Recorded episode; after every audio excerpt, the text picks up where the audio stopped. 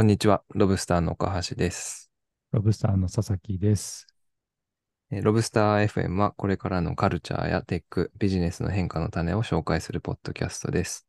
未来のカルチャーの理解の補助線になるかもしれない新しいキーワードを毎週一つピックアップしてご紹介していきます。今週ピックアップするのは、ジェロントクラシーという言葉です。はい。はい。えーっと、ちょっと耳慣れない言葉で、実は我々もこの言葉を初めて知ったんですけども、うん。えーっと、ちょっとどこで区切るかはわかんない。あの、まあ、いろんな説というか、あの、どこまで語源を遡るかっていうことなんですが、えーちょっと調べた限りで言うと、えージェロンっていうのがギリシャ語の老人。で、まあ、うん。まあ、 gerontocracy、cracy が、まあ、あのなんとか支配みたいな意味なので、日本語に訳すと、長老支配、老人支配みたいな意味の言葉になっています。はい。で、あの、こと、この言葉に出会ったのはですね、あの、まあ、 Lobsterr でよく取り上げる、えデレク・トンプソンさんという、えアトランティックというですね、アメリカの、えメディアの記者の方の、え記事で、あのロブスターでは数ヶ月前に全てが高齢化するっていうですね、えー記事で、えーまあ、このトピックについてご紹介をさせていただきました。えーっとですね、あのーそうそう、えーちょうど数週間前にですね、あの、全米オープンが終わりましたが、はい。優勝したのはジョコビッチで、うんまたかよっていうね、感じでしたけども、まあジョコビッチ今35歳、6歳ぐらいなんですが、えっ、と、四大大会の優勝の数が、まあ、史上最高タイに並んだのかな？っていう感じで、まあなんかもう、うん、なんかこういう言い方良くないかもしれないけど、なんかもう飽きたよっていう感じがあって、まあ、ずっとあのビッ、えビッグ4でしたっけ？ずっとね、あの、4はい。人が、えーランキングのうち、4人の誰かが、まあ、ナダルとか、えーフェデラーとか、ジョコビッチが占めてるっていう時代が本当にずっと長く続いていてですね、なんかこう、まあ、彼を長老と呼んでいいか分かんないけども、まあ、ベテランがですね、こう支配する構図っていうのがあのずっと続いてたのかなと思ってますが、うんまあ、これがテニスだけの話なのかというとそうではなくて、え政治、科学、エンタメとかあらゆるあらゆる分野で、まあ主役が高齢化しているということが起きているみたいです。えーまあ、ビジネスから話をすると、えっ、とまあ、フォーチュン500とか S&P500 企業の、えーまあ、新しい CEO ですね。新任 CEO の平均年齢が、えー2005年、約20年前は46歳だったんですけど、えーまあ今ですね、えーその昔46歳だったのが55歳になっているので、まあ、10歳近く年を取ったということです。で科学の世界でも、えーノーベル賞受賞者は、まあ、物理学、科学、化学の方の科学の分野で、ほとんどの分野で高齢化しているっていうこととか、えーあとアメリカ国立衛生研究所の、えーまあ、主な助成金を初めて受け取った研究責任者の平均年齢も36歳から45歳に上がっているとか、えーあとは芸術に目を向けると、えーと、えーまあ、あの、アメリカ人が聴く音楽は、ここ数年で古い曲にシフトしていたりだとか、映画を見ても、主演俳優の平均年齢が2001年は38歳だったらしいんですけど、今はなんと50歳らしいですということです。これかなり大きいな でもなん。かトム・クルーズももう何歳何歳ね。あのマット・デーモンも何歳だよっていう感じですからね。うん。うん。ということで、あの、まあ、すべての分野で、まあ、すべてと言い過ぎですが、まあ、こういう、上げればキリがないっていう形で、まあ、高齢化が進んでいるという形です。で、あの、まあ、こデレク・トンプソン。れですかね。俳優とかで言うと、その、うんうん。あ、コンテンツが、その、シリーズものとか、なんだっけ、はいリバイバル作品がすごうんく人気になっているっていうところも影響してるんですかね？ミやッションインポッシブルとか、その、それは間違いないですね。はい。高齢ですよね。うん。と最近も、えーインディ・ジョーンズのリバイバル版がありましたけど、あれも主演がハリソン・フォードだったりとかしたありがとうので、ございます。えーまあ、そういう形で、はい、あの、どんどん、こう、シリーズものに頼らないといけなうん。くなると、高齢化になっちゃうっていうことかなと思います。うん。そうですね。で、えっと、デレク・トンプソンさんはまさに今みたいな話をですね、シャザム効果って呼んで、えーシャうん。ザムってあの、周辺で流れている音楽の曲名を教えてくれるアプリで、まあ、あのアプリを起動するときって、なんか昔の曲なんだけど思い出せないっていうときに起動させたりとかすることが多いんですけど、で、まうん。あ、あの音楽業界って視聴者の好みを予測する能力を高めた結果、みんなが聞きたがってるのは同じものなんだっていう、要は昔聞いたものを繰り返し聞きたがるってことに気がついたんですよね。シャザムみたいなアプリを使うことで。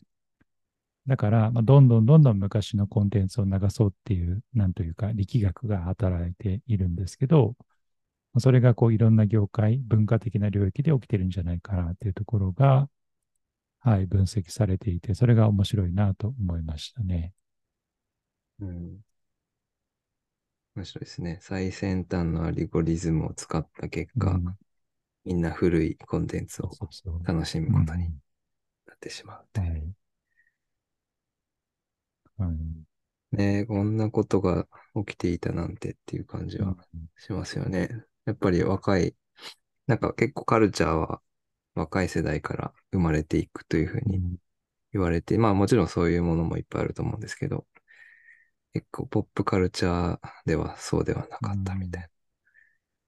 な。うん。そうですね。面白いですね。まあ、で、えっと、まあ。うん。あ、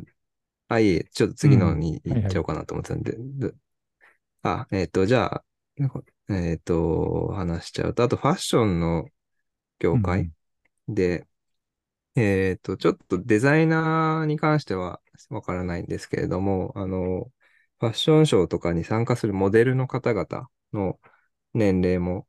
少しずつではあるけれども、えー高齢化、まあ、上昇しているっていうことが言われていて、えっと、あとはまあ結構、えーいくつかのブランドでは、あの、まあもともと10代とか20代ぐらいのモデルが主に採用されていたところ、あの、例えばザ・ローっていうブランドのショーでは、えっと、40代から50代のモデルが採用されて、えーいたりとか、あとは、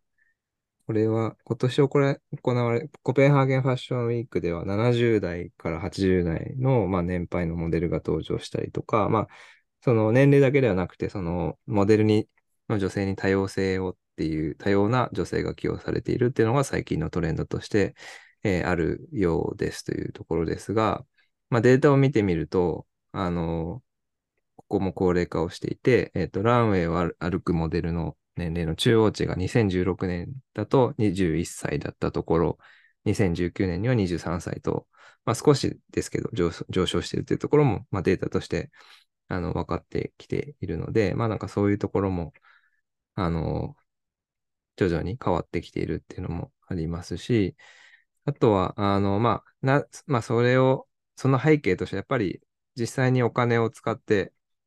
まあ、これらのブランドを買う人っていうのも高齢化しているというふうなこともあるし、資産形成っていう意味でも、あの、まあ、若い人たちより、えー年を取った人の方が、まあ、資産を保有しているっていうところもあって、まあ、例えば英国だと50代以上の人が国の金融資産の4分の3以上を保有していて、まあ、これをなんかグレーポンドというふうに、えー呼んでいるらしいんですけれども、まあ、そういうようなあの構造上の背景もあのあるのかなというふうに思いますという、うん、はい、感じですかね。なるほど。ちょっと今、数字の話が出たので、あの、ちょっとだけ補足すると、えーっと、1960年と比べると、世界の平均寿命が51歳から72歳に伸びた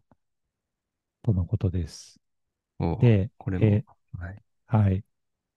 で、えー同じ期間、合計特殊出生率が5.0から2.4に半減しているので、この結果何が起きたかというと、えーおじいちゃん、おばあちゃんの比率が急激に増えた。うん、で高齢化してます、子供生まれませんっていうダブルパンチで、おじいちゃん、おばあちゃんの数が増えていて、こう祖父母の数っていうのが5億人から15億人に3倍になったということらしいですね。で、えっと、人口に占める祖父母の割合は20%弱で、2050年、2050年って意外とすぐだと思うんですけど、15歳未満の子供と祖父母の数を比べると祖父母の数の多いらしいです。なので、なんというか、文化の作り手みたいな人が、うん。どうなんだろう。若い人じゃなくて、アリソン・フォードが100歳みたいなのが主役みたいなのがね。ありありえそう。寿命はどんどん伸びるし。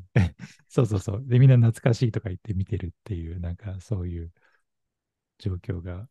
2050年に起きてそうですまあ、ね。2050年だと我々もすごいおじいちゃんになってる気がするけそど。うそう。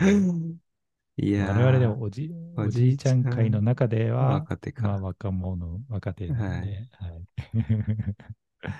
ちょっとディストピア感がありますよね。ありますね。うん。いやー、そういう、はい、ことで、まあ、あの、あらゆる分野で主役が高齢化しているっていうのは、なんかこう、特別なことが起きてるっていうことは、まあもちろんあるかもしれないけど、まあ単純にうん。世界が高齢化してるから当たり前だよねっていうことうんうん。も言えるかもしれないなというところですね。そうですね。だからそこに、まあさっきアルゴリズムの話したけど、最適化ししてしまうと、うんやっぱ全部高齢、まあその人たちが好むものが、はい、求められて、っていう、ここの循環がどんどんぐるぐる回っていくってことですよね。そうですね。うん。で、なんかその、高齢化するとか高齢者増えるみたいなのが、まあ、ちょっとこう、ネガティブにも捉えられがちなんですけど、一個ちょっと違う観点うんうんの話を紹介すると、まあ、これもアトランティックの記事なんですけど、なんか人は年を取った後も、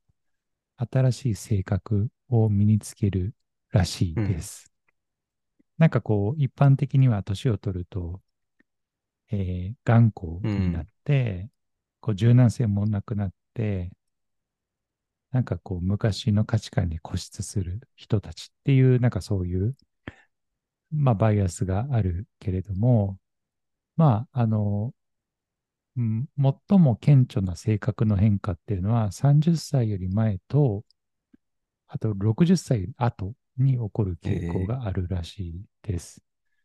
で、えっ、と、確かに60歳以降って経験に対する開放性、オープンさとかうん。外交性は減少するらしいんですけど、ただそれって解釈の仕方なんじゃないかみたいな話があって、うん。要はその新しいスリルを求めるよりは、日常生活を楽しうんむ。術を覚えているとか、あと外交性が低下しているっていうのも、なんかこう、うんなんていうか、内向きになったということよりは、すでに大切な人を見つけて、うん。その人と過ごすことに満足しているっていうこと